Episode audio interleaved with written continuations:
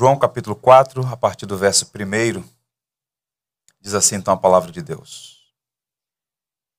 Quando, pois, o Senhor veio a saber que os fariseus tinham ouvido dizer que ele, Jesus, fazia e batizava mais discípulos que João, se bem que Jesus mesmo não batizava, e sim os seus discípulos, deixou a Judéia, retirando-se outra vez para a Galiléia. E era-lhe necessário atravessar a província de Samaria. Chegou, pois, a uma cidade samaritana chamada Sicar, perto das terras que Jacó dera a seu filho José. Estava ali a fonte de Jacó. Cansado da viagem, assentara-se Jesus junto à fonte por volta da hora sexta. Nisto veio uma mulher samaritana tirar água. Disse-lhe Jesus: Dá-me de beber. Os seus discípulos tinham ido à cidade para comprar alimento. Então lhe disse a mulher samaritana: como sendo tu judeu, pedes de beber a mim, que sou mulher samaritana? Porque os judeus não se dão com os samaritanos. Replicou-lhe Jesus: Se conheceras o dom de Deus e quem é o que te pedes, dá-me de beber, tu lhe pedirias e ele te daria água viva. Respondeu-lhe ela: Senhor, tu não tens com o que atirar, e o poço é fundo. Onde, pois, tens a água viva? És tu porventura maior que Jacó, nosso pai, que nos deu o poço do qual ele mesmo bebeu, e bem assim seus discípulos e seu gado? Afirmou-lhe Jesus: Quem beber desta água tornará a ter sede. Aquele, porém, que beber da água que eu lhe der, nunca mais terá sede. Pelo contrário, a água que eu lhe der será nele uma fonte a jorrar para a vida eterna. Disse-lhe a mulher: Senhor, dá-me dessa água para que eu não mais tenha sede, nem precise vir aqui buscá-la. Disse-lhe Jesus: Vai, chama teu marido e vem cá. E ao que lhe respondeu a mulher: Não tenho marido. Replicou-lhe Jesus: Bem disseste, não tenho marido, porque cinco maridos já tiveste, e esse que agora tens não é teu marido. Isso disseste com verdade. Senhor, disse-lhe a mulher, vejo que tu és profeta. Nossos pais adoravam neste monte, vós, entretanto, dizeis que em Jerusalém é o lugar onde se deve adorar. Disse-lhe Jesus: Mulher, podes crer-me, que a hora vem, quando nem neste monte nem em Jerusalém adorareis o Pai. Vós adorais o que não conheceis, nós adoramos o que conhecemos, porque a salvação vem dos judeus. Mas vem a hora e já chegou em que os verdadeiros adoradores adorarão o Pai em espírito e em verdade, porque são estes que o Pai procura para seus adoradores. Deus é espírito e importa que os seus adoradores o adorem em espírito e em verdade. Eu sei, respondeu a mulher, que há de vir o Messias chamado Cristo. Quando ele vier, nos anunciará todas as coisas. Disse-lhe Jesus: Eu sou, eu que falo contigo. Neste ponto chegaram seus discípulos e se admiraram que estivesse falando com uma mulher. Todavia, nenhum lhe disse: Que perguntas? Ou, por que falas com ela? Quanto a mulher deixou seu cântaro, foi à cidade e disse àqueles homens: Vinde comigo e vede. Um homem que me disse tudo quanto tenho feito. Será este, porventura, o Cristo? Saíram, pois, da cidade e vieram ter com ele. Que o Senhor nos abençoe. A conversa de Jesus com a mulher samaritana é um retrato da vida, da vida real, com uma moldura muito especial, moldura da graça. Essa mulher, conforme nós veremos, ela é marginalizada, desprezada no próprio contexto no qual está inserida, mas ela foi transformada por Cristo. Nós não conhecemos o seu nome, mas sabemos que ela foi transformada pelo Evangelho.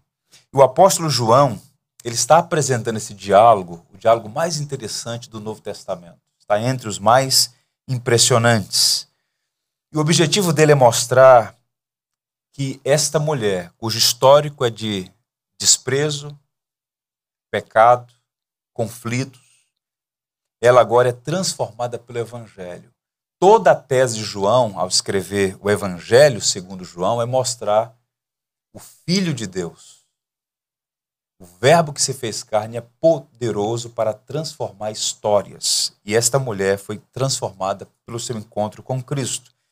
Nós encontramos aqui preciosas lições sobre pecado e graça, e nós precisamos rememorar essas histórias, essas verdades.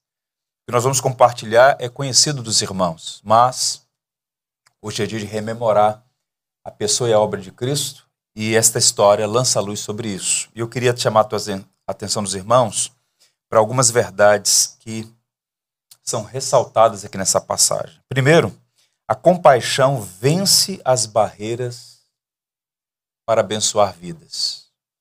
É interessante o verso 4, quando o texto diz assim: E era-lhe necessário atravessar a província de Samaria. A compaixão vence obstáculos. Se você fizer uma leitura cuidadosa dos primeiros quatro versículos, João está citando três regiões. Ele é um habilidoso escritor. Ele começa fazendo aqui uma espécie de orientação geográfica. Ele está escrevendo para uma audiência fora daquele mundo. Então Jesus estava na Judéia, no sul, e ele pretende ir para o norte, para a Galiléia. E entre a Judéia e a Galiléia havia Samaria.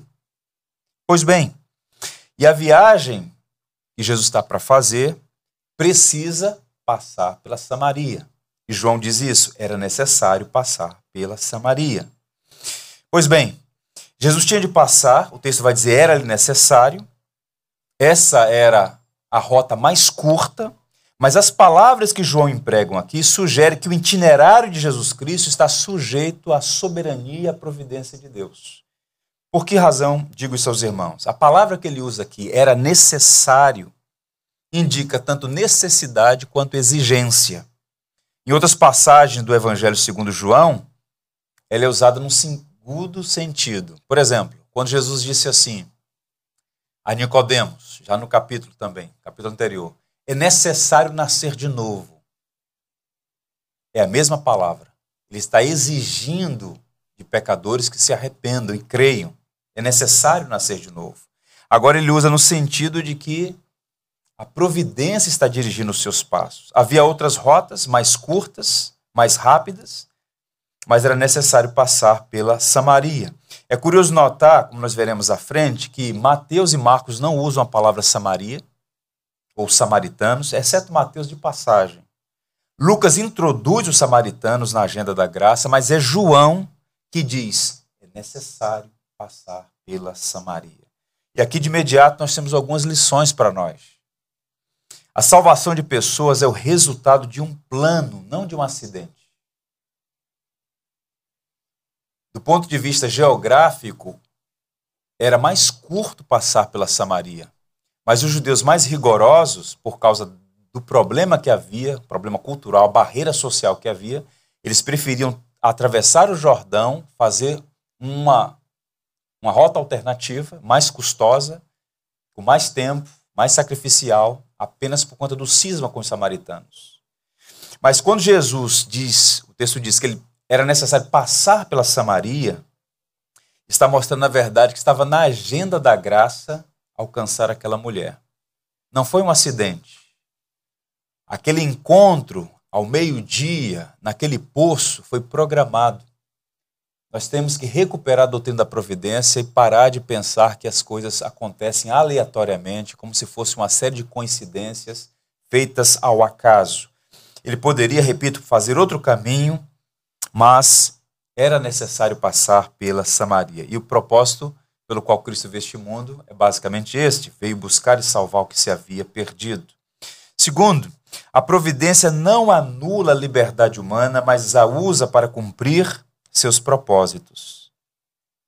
Por que, é que aquela mulher está no poço ao meio-dia? Ela fez uma escolha. E a escolha dela é motivada pela vergonha. Era comum as mulheres irem de manhã bem cedo buscar água ou no final da tarde. Ela foi ao meio-dia. Ela tinha a pretensão de evitar aglomeração. No caso dela, não era medo de Covid, era a vergonha, o estigma que estava sobre ela. Era uma mulher sobre a qual pairavam suspeitas, uma mulher de caráter duvidoso. E ela escolheu esse horário porque a possibilidade de encontrar alguém ao meio-dia naquele poço era quase zero. Mas ela então decide ir, ela faz uma escolha, mas há alguém escolhendo num plano maior. Há causas secundárias e há causas primárias. Quando ela saiu de casa, jamais imaginou que teria um encontro com Cristo. O Cristo sobre o qual João diz era necessário passar pela Samaria. Vejam, meus irmãos, que de imediato João está apresentando para a gente aqui que o encontro de Cristo com pecadores é programado pela graça. Quando a gente olha para a nossa própria história de conversão, perceba, não é outra a razão senão esta graça soberana vindo ao nosso encontro. Nós tomamos decisões, mas é a graça que está em operação na nossa vida. O Jó, no final do seu livro, ele vai dizer algo extraordinário que se aplica a isso também. Ele diz: Bem sei que tudo podes e que nenhum dos teus planos pode ser frustrado. Estava na agenda de Cristo alcançar aquela mulher com o seu amor, o Cristo que nos amou primeiro. Uma outra verdade que se destaca nessa passagem, além dessa compaixão que remove os obstáculos, a graça de Deus se manifesta soberana e inesperadamente. Observe o verso 7. Nisto veio uma mulher samaritana tirar água. Disse-lhe Jesus: Dá-me de beber. Ele está viajando no território samaritano, região entre a Samaria, entre a Galiléia e a Judéia. É muito quente, típico dia de verão, temperaturas elevadas no Oriente Médio. Jesus está cansado, ele é o Verbo que se fez carne, um ser humano como você e eu. Se você sair aqui agora e fizer uma longa caminhada, você vai ter sede, vai se sentir cansado. Jesus estava com sede, cansado. Não é uma pessoa, um ser divino revestido aparentemente de uma estrutura humana. Ele era humano, plenamente humano. Então ele está cansado e com sede. Ele se assenta junto ao poço de Jacó. Um poço que, uma data aproximada, tem mais de 3.500 anos. Uma mulher solitária aparece e ele pede água. Começa então um dos diálogos mais extraordinários das Escrituras. A conversa de Jesus com a mulher samaritana. samaritana. Não sabemos o nome dela, mas certamente seu nome está escrito no livro da vida. Duas coisas que merecem destaque aqui. A conversa entre um judeu e uma mulher samaritana é o objeto de uma grande surpresa. Um homem judeu falar com a samaritana seria algo absolutamente estranho antissocial. Falar em público seria inconcebível. Então, repito, Jesus Cristo está quebrando todas as convenções sociais para abençoar uma mulher. O horário da conversa também é estranho. Hora sexta, João diz aqui. Hora sexta é meio-dia. Os judeus começam a contar o tempo a partir do nascer do sol, a partir das seis da manhã. Hora sexta, seis com seis, doze. Meio-dia, sol a pino. Não era comum, repito, as mulheres buscarem água nesse horário. Normal é fazer isso bem cedo, mas não. Ela está ali ao meio-dia, sozinha, evitando ser objeto de conversas entre outras pessoas. Aquela mulher estava ali no horário para evitar certas circunstâncias difíceis. Alguém disse que ela era marginalizada do ponto de vista moral, uma completa intrusa, mesmo dentro da própria comunidade, desprezada pela sociedade. E o que é que Cristo está fazendo aqui? Esta compaixão que remove as barreiras e essa graça que se manifesta de maneira inesperada. Ele está desejoso de abençoar e de fato abençoou aquela mulher. As barreiras são de natureza racial, cultural, moral e de gênero. Todas elas são rompidas. É assim que a graça opera. Vejamos aqui o contexto histórico-cultural. Sou estranho para nós porque nós vivemos no mundo ocidental no século XXI. Mas essa conversa entre Jesus e a mulher samaritana, repito, era absolutamente inesperada. Tanto é que quando os discípulos chegam e veem os dois conversando, eles ficam admirados. Não ousaram perguntar, mas há um senso de admiração, de perplexidade. Mas qual é o histórico dessa disputa que havia e dessa rivalidade? A Síria, que foi um império poderoso que ascendeu e dominou o mundo antigo, se tornando uma potência, a Síria invadiu vários povos no Oriente Médio, inclusive as dez tribos do norte. A capital do norte, depois que o reino foi dividido, tornou-se Samaria. E no ano 722, o reino do norte foi completamente devastado, muitas pessoas morreram, e houve então um processo de exílio vários judeus foram enviados para várias partes do Império Assírio, várias partes do mundo antigo. E de igual modo, também para lá foram levados vários povos cativos. E houve um processo, duas consequências: uma miscigenação e um sincretismo. O povo do norte, os samaritanos, eles eram uma gente híbrida. Havia miscigenação, eles se casaram com várias pessoas de vários povos e também absorveram não apenas a cultura, mas a questão religiosa também. O texto vai dizer claramente sobre isso, basta ler algumas passagens do Antigo Testamento. De modo que os judeus do sul, eles olhavam para os samaritanos com preconceito. Havia um estigma. Primeiro, não são mais judeus puros. Se misturaram com outros povos. Havia uma ordem clara para que eles se casassem com pessoas que fossem da mesma etnia. Os filhos de Abraão. E segundo, eles de fato receberam a influência dos povos pagãos e era e todos os reis, reis do norte, eles eram pessoas que fizeram mal perante o Senhor, eram idólatras.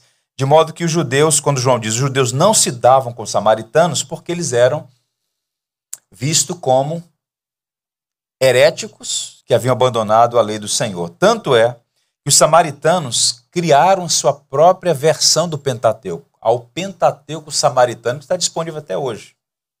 Uma versão diferenciada da, dos cinco primeiros livros da lei. Eles aboliram todos os outros livros do Antigo Testamento, ficaram apenas com o Pentateuco na versão samaritana, de modo que esse é o pano de fundo desse encontro que causou tanta perplexidade aos discípulos naquele dia. E nesse cenário, então, nisto veio uma mulher, verso 7, samaritana, tirar água, disse Jesus: Dá-me de beber. O poço é fundo. Hoje, depois de séculos, você ainda pode visitar esse poço na região lá do norte de Israel. Nós estamos falando de um poço que tem 31 metros de profundidade. Naqueles dias era ainda mais fundo. 31 metros de profundidade, nós estamos falando de um prédio de 10 andares. E a mulher faz um raciocínio lógico: olha, você não tem como tirar água. O poço é profundo, você nem uma vasilha tem. É o que ela está argumentando aqui. Então Jesus pede a ela e ela traz consigo um cântaro de água, um jarro, e pede que ele que ela dê de beber. O doutor F. F. Bruce faz um comentário que eu acho oportuno e quero compartilhar com vocês.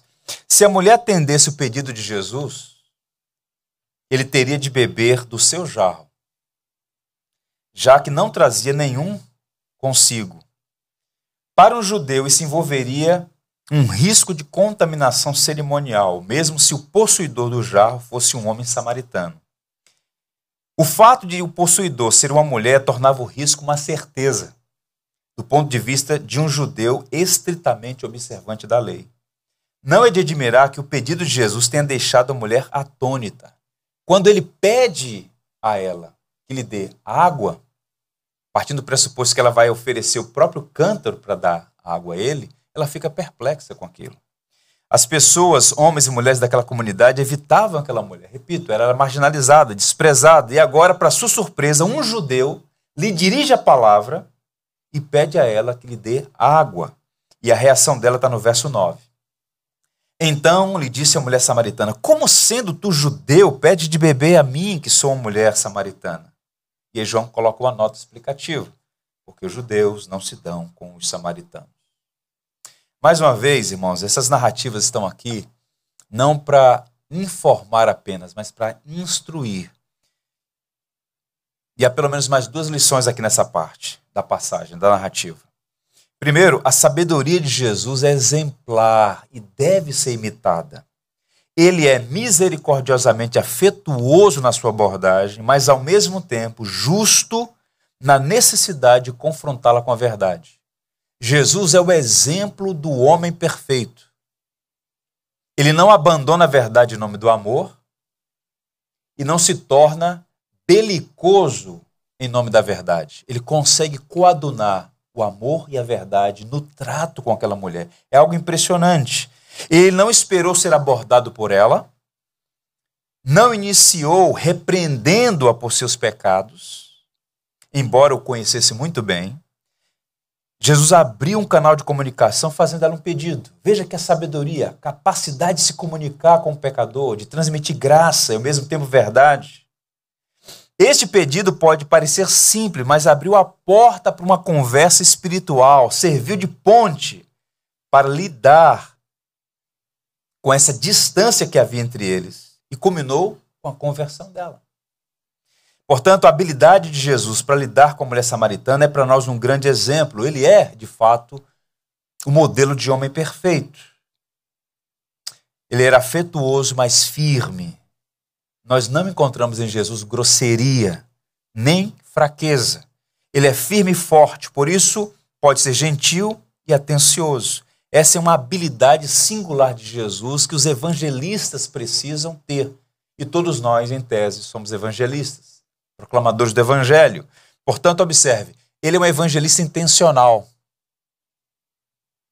É ele que toma a iniciativa. Dá-me de beber. O camarada que entra num táxi, no Uber, e toma a iniciativa da conversa. Está quente o dia hoje, né? Toma iniciativa, mas com uma intenção. E qual a intenção? Abençoar a pessoa. Não ficou esperando, tomou iniciativa. Ele é um evangelista amoroso. Ele fala a verdade, mas fala em amor. Jesus ensina que a autoridade não pode ser confundida com grosseria. E eu vejo muitas vezes os próprios evangélicos alimentando a caricatura de gente tosca, grossa, às vezes estúpida, na maneira como apresenta a verdade do evangelho. Você tem que ser verdadeiro, mas tem que ter habilidade na comunicação da verdade. E isso aprendemos com Jesus. No século XVII, um comentarista, pregador suíço, um reformador, disse assim: Jesus se dirige a ela, a mulher samaritana, com muita bondade, quando poderia tê-la tratado com um título de censura. Mas nessa conversa com ela, de forma consistente, ela, ele fala com brandura como se estivesse falando com uma pessoa inteiramente correta, porque não queria ofendê-la nem afastá-la com palavras duras. Nessa matéria, ele deixa um exemplo aos pregadores do Evangelho de que mais pessoas são ganhas para Cristo e para a justiça por meio da mansidão e diplomacia. Por essa razão, eles devem se abster de uma linguagem abusiva e agressiva. E tem alguns evangélicos que parecem se comportar assim, né? O bom pregador é aquele que bate, Quanto mais coloca o dedo em risco e aponta o pecado dos outros, esse é um profeta de Deus. É bem verdade que, por vezes, é preciso ser firme o suficiente para parecer ser duro demais. No entanto, a verdade sem amor, ela pode prejudicar. Por outro lado, o amor sem verdade também. Jesus está coadunando as duas coisas aqui com muita habilidade. Isso é um grande ensino para nós hoje numa sociedade cada vez mais resistente e com muita animosidade em relação ao evangelho. Essa animosidade é natural, há um véu sobre a mente. O ser humano ele não está disposto nem aberto para as coisas de Deus. Portanto, isso é inato. E essa indisposição, ela por vezes é aumentada pela maneira como os evangélicos se comportam. Portanto, fica aqui uma orientação, uma sugestão para nós que temos a missão de levar o evangelho aos ouvidos das pessoas. Essa é a nossa missão. Quem leva ao coração é o Espírito Santo. Mas para que você fale aos ouvidos das pessoas, para que elas te deem atenção, essa habilidade é necessária. E Jesus aqui é um mestre nos ensinando como fazer uma abordagem, como falar da graça a uma pessoa que está errada, está em pecado. Mas perceba como ele começa. Dê um pouco de água. Não chega apontando com essa tua história, hein? fica posando de boazinha no Facebook, mas eu conheço a tua história. Ele não começa assim. Jesus é um homem. Um homem não humilha uma mulher. Terceira verdade, a intensa sede da alma. E ele começa habilidosamente, como alguém está descascando uma cebola, até chegar ao coração da questão. E aí, vejam a intensidade da alma, a sede profunda da alma. O verso 10. Replicou-lhe Jesus: Se conheceras o dom de Deus e quem é o que te pede, dá-me de beber, tu lhe pedirias e ele te daria água viva. Aqui o diálogo, o diálogo começa a intensificar, a conversa começa a ficar mais forte. E as verdades são cada vez mais surpreendentes e transformadoras. uma coisa interessante. Os anseios da alma e as necessidades estão começando a ser expostas aqui a partir dessa linguagem da água viva. Eu observo que no Evangelho de João isso é recorrente. 38 vezes aparece essa expressão: água viva, vida eterna. E essa água viva tem duplo sentido aqui. O sentido imediato é água fresca, uma fonte limpa. E foi usado também no Antigo Testamento para a habitação do Espírito. E ele vai usar essa linguagem, inclusive usou no capítulo anterior, na conversa com Nicodemos. A gente imaginar o seguinte: Israel, especialmente a parte sul, é desértica. As pessoas sabiam do valor da água. Então, esse poço profundo era a única fonte que aquelas pessoas tinham para beber água viva, água limpa, água cristalina, água que de fato iria hidratá-las. E Jesus usa essa metáfora para associar a necessidade física de água, conhecida deles todos, para ilustrar a necessidade espiritual. E ele começa então a fazer esse jogo de palavras. Nosso corpo possui bastante água. Dependemos de água para sobreviver. E sentir sede, não poder saciá-la, é uma das experiências mais terríveis que alguém pode ter. Uma coisa é você passar uma hora sem água, duas horas sem água. Agora você passar várias horas sem água e sem saber de onde poderá saciar sua sede é desespero. Pois bem, Israel no verão, eu tive a oportunidade de visitar Israel algumas vezes, mas eu, alguns anos atrás, fui no verão. Experiência que eu não recomendo. 52 graus na sombra. E é extremamente penoso, porque você sente literalmente o corpo sendo desidratado, é necessidade de água constante. E olha que eu venho de uma cidade cujo apelido é Cidade Sol. Né? No Nordeste tem um horário que é chamado depois que o sol esfria. Né? Porque no sol a pino ninguém sai, porque é extremamente quente. E naquele contexto, Observe que Jesus vai dizer nos versos 13 a 14. Afirmou-lhe Jesus: Quem beber desta água, está apontando para a água, tornará a ter sede. Aquele, porém, que beber da água que eu lhe der, nunca mais terá sede, ao contrário, a água que eu lhe der será nele uma fonte a jorrar para a vida eterna. O que, é que ele está comunicando aqui? Veja a habilidade de Cristo. Existe um problema real, uma necessidade física. Quem tem sede precisa de água. Ele está com sede. Você pode me dar um pouco de água? Você é um judeu. Você não deveria falar comigo. Você soubesse quem eu sou, você pediria um tipo de água que eu tenho para oferecer que você jamais voltaria a ter sede. Que água é essa?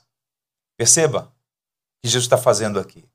Ele pega essa figura da água que era conhecido daquela cultura, para apontar uma sede da alma, uma sede do coração. Tem algo, uma paráfrase seria mais ou menos assim: tem algo para você que ele é tão básico e necessário para o espírito quanto a água é para o físico. Você tem uma sede que até agora você não conseguiu saciar. E é sobre isso que Jesus está falando aqui, da sede da alma, da plena satisfação do coração. O médico da alma está na sala de cirurgia operando no coração ferido daquela mulher. E o problema dela tem nome: idolatria. A mulher samaritana já estava desiludida com todos os ídolos que a seduziram. E a sede física era um reflexo da sede espiritual que ela não tinha conseguido saciar nos múltiplos deuses diante dos quais ela se curvou. Um detalhe: a desilusão é importante para quem deseja crescer vezes a maneira de Deus trabalhar na gente é nos desiludindo, mostrando a realidade. E o que Jesus está fazendo aqui é justamente isso, desiludindo aquela mulher. Existe uma ignorância quanto à intensidade da sede e à causa dela. É por isso que os ídolos são tão sedutores, porque prometem saciar a alma, prometem oferecer felicidade, contentamento, e as pessoas vão beber nessas fontes mas essas fontes são incapazes de matar a sede da alma. E os ídolos estão aí. E não são feitos de gesso, madeira, ouro e prata. São ídolos que seduzem pela beleza e pela bondade com que se apresentam. Coisas boas que acabam se tornando fontes equivocadas para saciar a alma. Poucas pessoas na vida alcançam ou ultrapassam seus sonhos porque ficam chocadas com essas coisas. Eu queria ler para vocês um texto de um homem chamado David Foster Wallace. Esse homem fez um discurso em uma faculdade norte-americana e o que ele disse àqueles alunos é algo extremamente importante para nós hoje. Todo mundo adora, disse ele. A única escolha que nos cabe é o que adorar. E a razão que nos constrange a talvez escolher algum tipo de Deus para adorar está no fato de que praticamente todas as outras coisas que você adora o comerão vivo. Se adorar dinheiro e bens, caso eles estejam onde você encontra real sentido na vida, você jamais o possuirá em quantidade suficiente, jamais sentirá que tem o bastante. O dinheiro, quando se torna um ídolo, você é afetado pelo conceito de insaciabilidade. O primeiro homem na história a alcançar o patamar de bilionário, quando perguntado quanto seria suficiente, e a resposta foi um pouco mais. Um pouco mais. E então o Dr. Wallace prossegue. É a verdade. Adore o próprio corpo, a beleza, e a atração sexual e sempre se sentirá feio. E quando o tempo e a idade começarem a se mostrar, você sofrerá um milhão de mortes antes de seus entes queridos, enfim, o enterrarem. Vejam, por exemplo, as personalidades que ganharam a vida por conta da sua beleza física, mulheres e homens, artistas famosos. Com o decurso do tempo, à medida que o corpo vai sofrendo os efeitos do tempo, há um desespero, porque o ídolo que as sustentou por tanto tempo foi a beleza física, a atração sexual. Só que essas coisas desvanecem. E aí entram no desespero. Porque não são mais amadas porque a beleza se foi. Não são mais queridas porque a atração já não mais existe. Ídolos, ídolos e mais ídolos. Adore o poder e acabará se sentindo frágil e temeroso necessitado de ainda mais poder sobre os outros para anestesiar o próprio medo. Adore o seu intelecto, sendo visto como alguém inteligente, acabará se sentindo estúpido, uma fraude, sempre prestes a ser descoberto. Olhe essas formas de adoração, são traiçoeiras, não porque sejam más ou pecaminosas, mas porque são inconscientes. São configurações padrão. O indivíduo já vem com essa configuração. Nós somos feitos para adoração. Todo ser humano é um adorador. Resta saber se nós adoramos a Deus ou os ídolos que nós elegemos. E aquela mulher, ainda que inconscientemente, ela elegeu um ídolo que estava sufocando a sua alma. E é isso que Jesus vai tratar quando aparentemente ele muda o tom da conversa. Observe os versos 13 e 16. A verdade pode ser dura, mas é necessária. O que ele vai abordar aqui a partir do verso 13. Disse a mulher: Senhor, dá-me dessa água para que eu não mais tenha sede. Nem precise vir aqui buscá-la. Inocente, né? Ah, então você quer essa água da qual você jamais terá sede? Sim, eu quero dessa água. Ok. Chama o teu marido e vem cá. Parece que ele mudou o tom da conversa, mas na verdade o que, é que ele está fazendo? Ele está, como bom cirurgião, tirando os tumores daquela alma. Chama o teu marido. Vá buscar seu marido. Não tenho marido? Ah, que bom. Você disse a verdade. Você não tem marido. Você já teve cinco. O que você tem agora não é teu marido. Ele está sondando as profundezas do coração daquela mulher. E pela primeira vez ela enxergou a si mesma como era. Viver junto não constitui casamento. Ela vivia com a pessoa, mas aquilo não era casamento. O John MacArthur, um experiente pastor, muito recentemente tão massacrado pelos meninos, disse assim: Ela está vivendo com um homem que Jesus disse não ser seu marido. Com essa afirmação explícita, nosso Senhor rejeitou a noção de que o fato de duas pessoas morarem na mesma casa já constituía um casamento. Na Bíblia, o casamento está sempre ligado a uma aliança pública, formal, oficial e reconhecida. E ela tem no seu histórico uma série de relacionamentos que apontavam para uma vida fracassada no campo, digamos, sentimental, no coração, nos amores. Certamente temos nessa mulher, com seu longo histórico sexual, alguém que se enquadra no entendimento tradicional de pecadora. E o intuito de Jesus não é humilhar essa mulher. Lembrem-se, ele é um homem, o homem perfeito. O objetivo dele não é humilhá-la, desprezá-la, não. Se fosse verdade, ele jamais teria quebrado, por exemplo, as barreiras sociais e convencionais para falar com ela. Mas Jesus está buscando aqui, como um bom médico da alma, mostrar àquela mulher qual era o principal problema. Você tem uma sede tão intensa e tão forte quanto a sede física. Você não vem aqui buscar água para beber, para viver. Você não precisa de água. Você tem uma sede na sua alma que você não tem encontrado satisfação nos relacionamentos que você teve. Dinheiro, sexo, poder, seja o que for, jamais satisfará a sua alma. Há uma sede na sua alma. Jesus está oferecendo água viva. E essa sede, ela tentou saciar em fontes erradas. A insatisfação de sua alma era cada vez mais intensa e não poderia ser suprida, no caso dela especificamente, através de relacionamentos amorosos. Quem escreveu muito bem sobre isso foi o autor C.S. Lewis, quando ele diz com muita propriedade o seguinte: o que não nos satisfaz quando achamos não é a coisa que desejávamos. É por isso que esse elemento de insaciabilidade da alma está sempre presente. Porque as coisas, conquanto boas, não satisfazem a alma. E Jesus está oferecendo a ela algo maior. O próprio Deus, somente Deus pode nos satisfazer plenamente. C.S. Diz assim: somos seres divididos, correndo atrás de álcool, sexo e ambições, desprezando a alegria infinita que se nos oferece, como uma criança ignorante que prefere fazer bolinhos de areia na pobre periferia porque não consegue imaginar o que significa um convite para passar as férias na praia. Contentamos-nos com muito pouco. O Evangelho não é uma espécie de corte da felicidade. O Evangelho, na verdade, é a expansão da felicidade. O Evangelho oferece Cristo, e Cristo é a fonte inesgotável de vida, de alegria, de contentamento.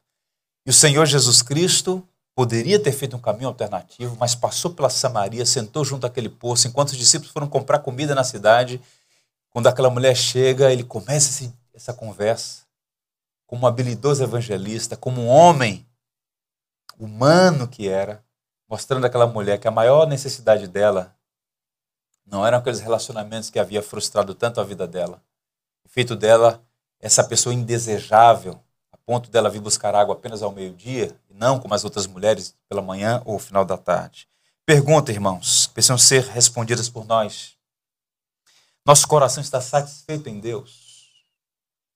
Somos pessoas felizes? A busca da felicidade está presente em todo ser humano, em variados graus, mas a pergunta é: nós temos contentamento?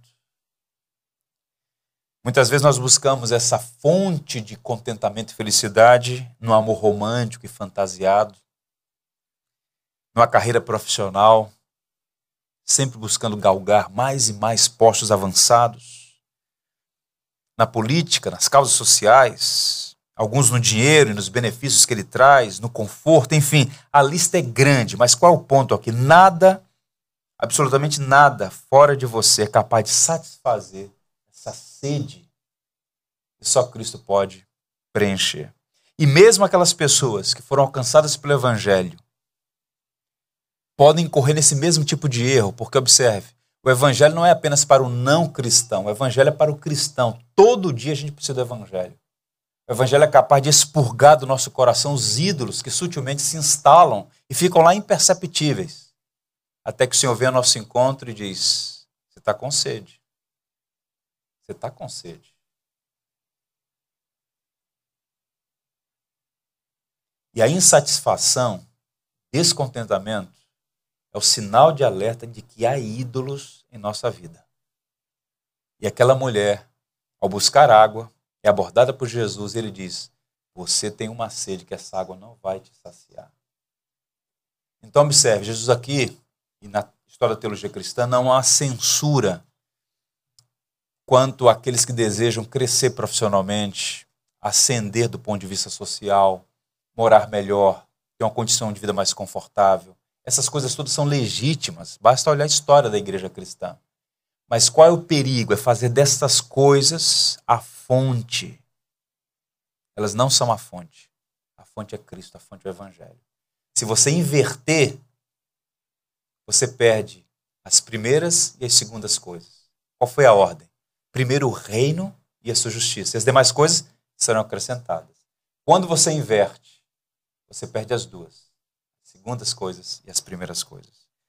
E aí, quando Jesus faz tudo isso, a ela chega uma conclusão. Senhor, disse a mulher, vejo que és profeta. Tipo assim, descobriu, hein? E imagino que ela tomou um copo de água antes de falar isso. Ela ficou sem voz, ela ficou engasgada. Senhor, disse a mulher, vejo que és profeta. Qual o conceito de profeta que se tem naquele contexto? O profeta é alguém, é o roe, é o vidente, é alguém que olha para além das aparências. O Senhor fez um diagnóstico da minha vida. O Senhor é um profeta.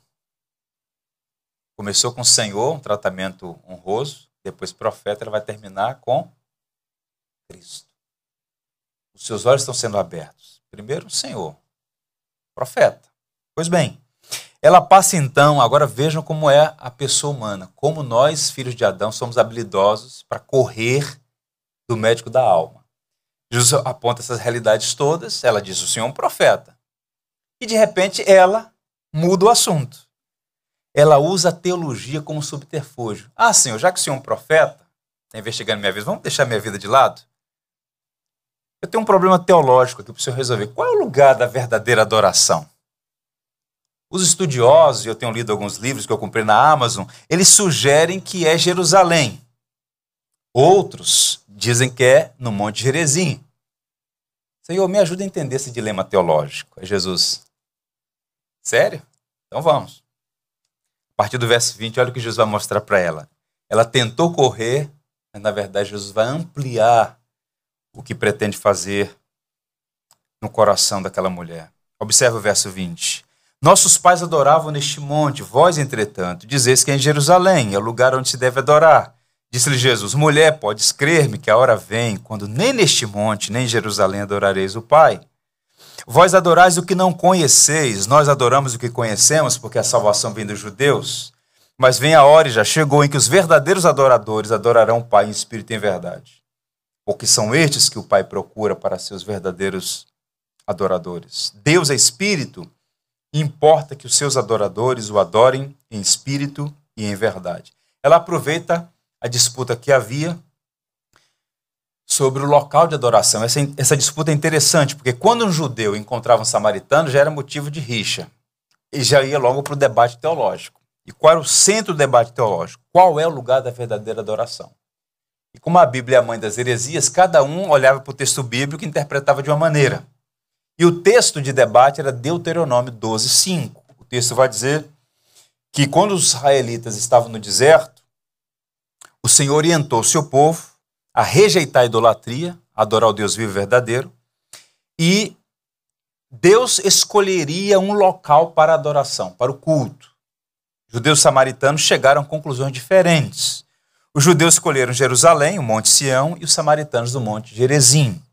Na versão hebraica da Bíblia, versão que nós usamos, diz assim: Buscareis o lugar do Senhor vosso Deus, que ele escolher.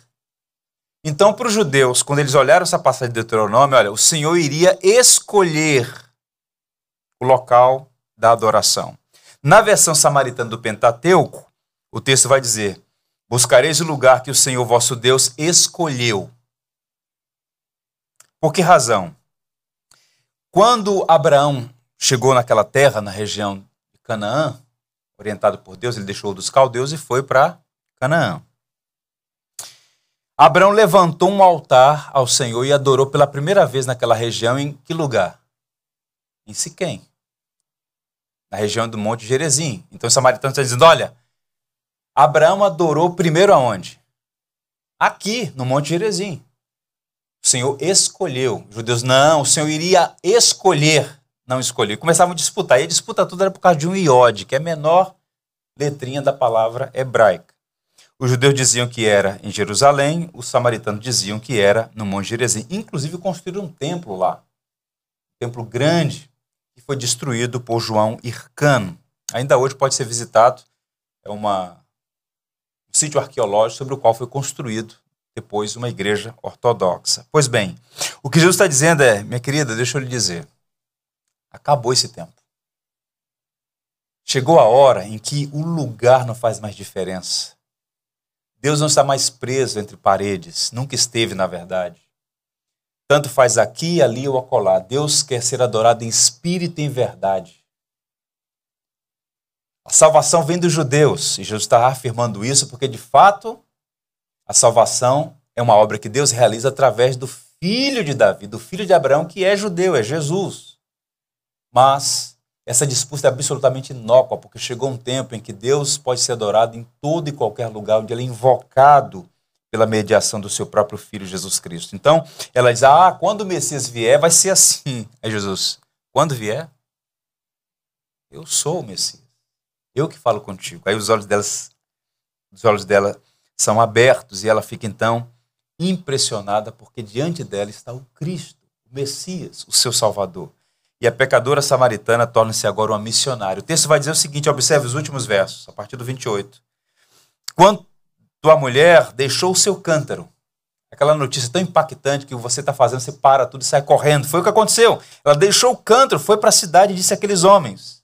Ela que corria das pessoas, começou a dizer: Vinde comigo e vede um homem que me disse tudo quanto tenho feito. Será este porventura o Cristo?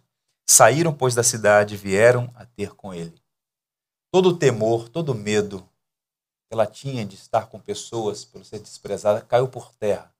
Ela agora quer comunicar o que aconteceu, seu encontro com Cristo. Veja aqui o ímpeto missionário, evangelístico. Quem é alcançado pela graça quer compartilhar com outros. E ela então vai à cidade correndo e diz: Olha, eu conheci um homem que disse tudo o que eu tenho feito. Será ele o Cristo? Venham! E diz o texto que a homens da cidade vieram a ter com Jesus. Eu quero encerrar essa reflexão, meus irmãos, sobre esse diálogo de Jesus com a samaritana,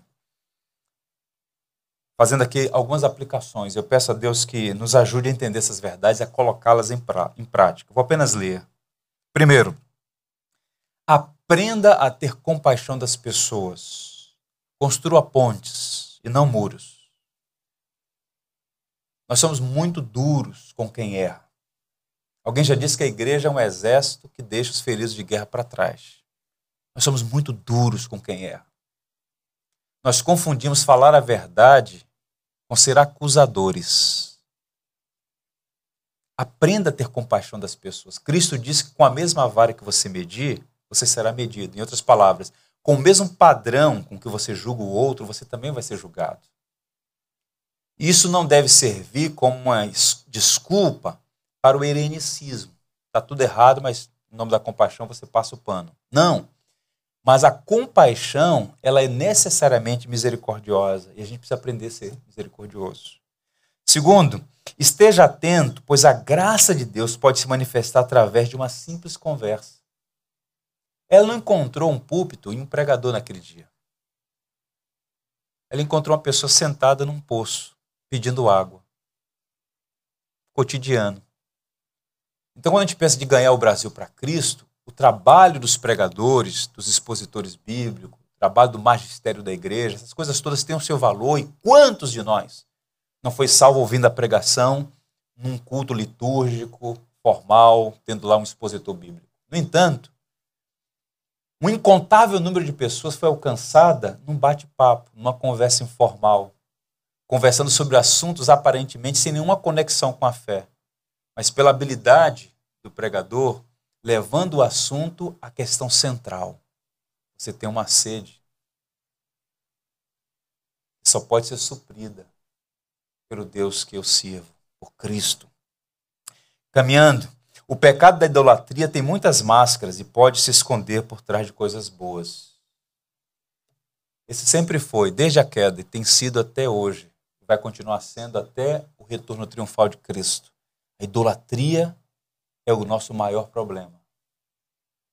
E nós temos ídolos que nós elegemos e que acabam exercendo um poder e um fascínio sobre nós.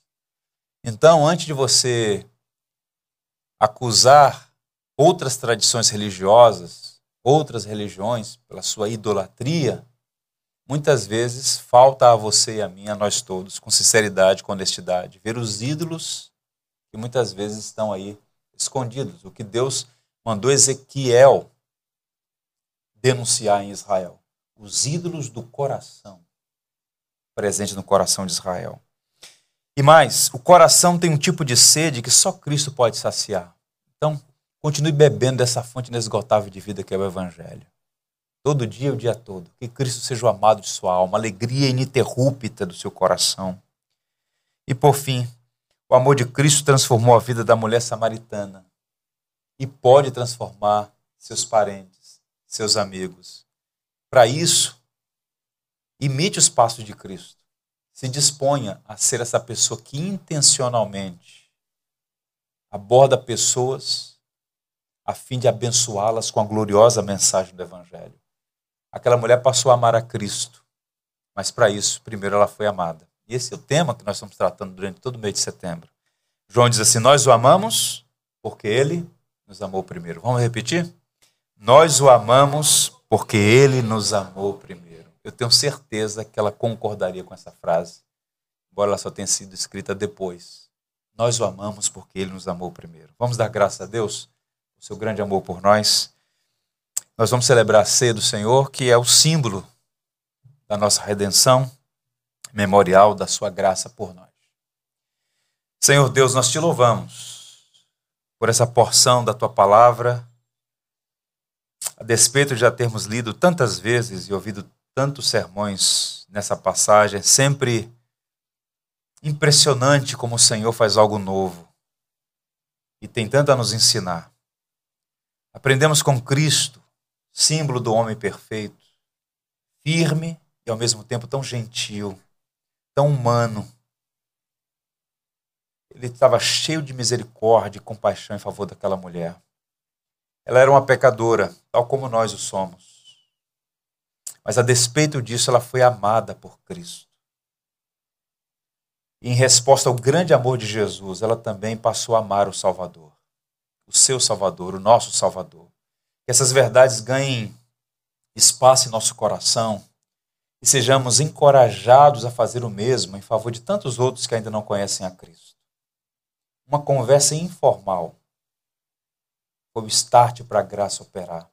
Ensina-nos, Senhor, que não é a habilidade dos homens, mas é a ação do teu Espírito que trabalha no coração do ser humano. E ajuda-nos a ser uma igreja missionária, evangelística, disposta a fazer discípulos em todos os lugares que o Senhor nos permitir estar. Obrigado por tua misericórdia, porque graças ao que Cristo fez naquela cruz, não estamos mais restritos a espaços sagrados, porque todo chão em que nós pisamos, invocamos o teu nome, é santo chão. O Senhor se manifesta porque é pelos métodos de Cristo que nos apresentamos para adoração. Queremos fazer isso em espírito e em verdade, como almas saciadas pelo Evangelho. Ó Senhor, não permita que os ídolos ocupem o teu lugar em nossa vida. Revela a nós mesmos porque tu és um Deus vivo que fala. Quais são os ídolos que estão roubando a nossa satisfação e contentamento? Porque tanta correria inútil? Ó Deus, guarda-nos dos ídolos e ajuda-nos a adorar somente a Ti, como amado de nossa alma, e usar as coisas, os bens, os talentos, os dons, tudo que vier às nossas mãos, para a Tua glória, para o Teu louvor, para abençoar pessoas. É com gratidão que nós oramos, em o nome de Cristo crucificado e ressurreto. Amém. Amém. Por tudo que tens feito, tudo que vais fazer, por tuas promessas e tudo que és. Eu quero te agradecer com todo o meu ser. Te agradeço.